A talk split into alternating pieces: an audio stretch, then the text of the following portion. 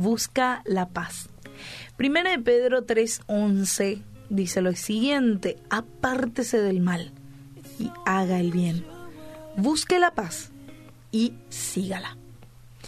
¿Cuántas veces en tu relación con tu pareja, con tu familia, con tus hijos o con tus amigos se convirtió en un ring de boxeo?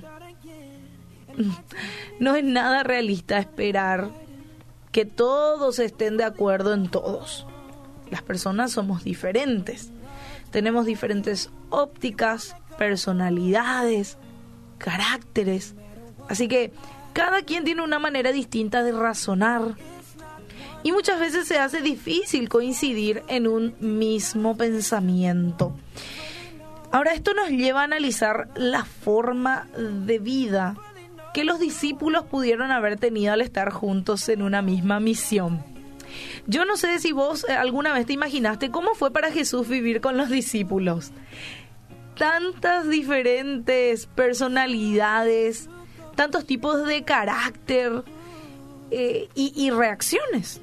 Yo me puedo imaginar un Pedro enojado, arisco, este un Juan tranquilo, apacible, bueno, me, puedo imaginar un poquitito cómo eh, pudieron haber tenido la gracia de estar juntos en una misma misión con Cristo.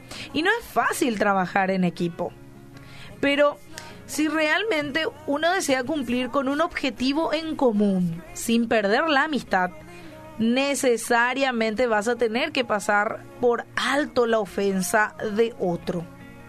Proverbios 17:9 dice, el que cubre la falta busca amistad, mas el que la divulga aparta al amigo. Y eso no significa que renuncies a encontrar una solución en los pleitos, ni que te olvides del problema, sino más bien que entierres el hacha de acusaciones, el hacha del enojo, para entonces buscar la restauración. Cuando nosotros nos enfocamos en la reconciliación ante cualquier situación o problema, claro, esa situación o ese problema o ese disgusto deja de tener importancia. Incluso se vuelve irrelevante. Pero es importante que podamos centrarnos en pensar de la otra persona acerca de la restauración. A ver, yo tengo una dificultad con Kerem, no sé, lo digo, por ejemplo. Eh, pero si yo busco eh, criticar solamente a Kerem, o si yo solamente busco menoscabar su trabajo, no estoy en un buen camino. Estoy buscando pelea. Ahora, si lo que yo busco es un trabajo en equipo, es un trabajo de reconciliación. Mi actitud con ella va a ser muy distinta. Va a ser la que habla este pasaje de Primera de Pedro.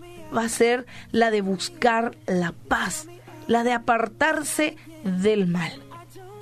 Y hoy te invito a que puedas analizar tus relaciones personales. ¿Cómo estamos? Somos personas que buscamos los pleitos siempre. Somos personas que buscamos la quinta pata al gato, como se dice. O somos personas que buscan la paz. Que más que nada buscan ser críticos, pero para mejorar, para construir, no para destruir. Yo no sé por qué situación estés pasando hoy, pero te invito a que seas el primero o la primera en dar el paso hacia la restauración, sin importar ahora quién sea el culpable o la culpable. Y yo sé que no es fácil, porque se necesita quebrar el orgullo y negarse a uno mismo. Hoy estábamos reflexionando en familia sobre negarse a uno mismo, morir a uno mismo. Y por esa misma razón fue la que Pedro instó en buscar la paz y a que cada uno pueda mantenerla, pueda esforzarse por mantener esa paz. Y nos habla en primera de Pedro, un Pedro que ya aprendió a ser pacífico.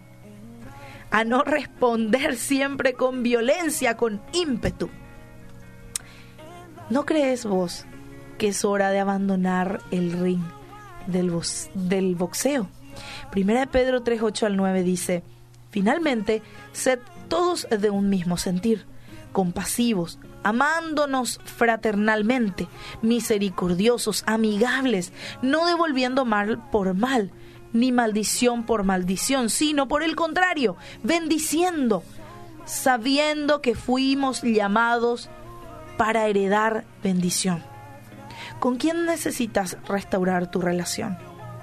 Si no tenés la oportunidad de hablar personalmente con él o con ella, agarra tu teléfono ahora y envíale un mensaje.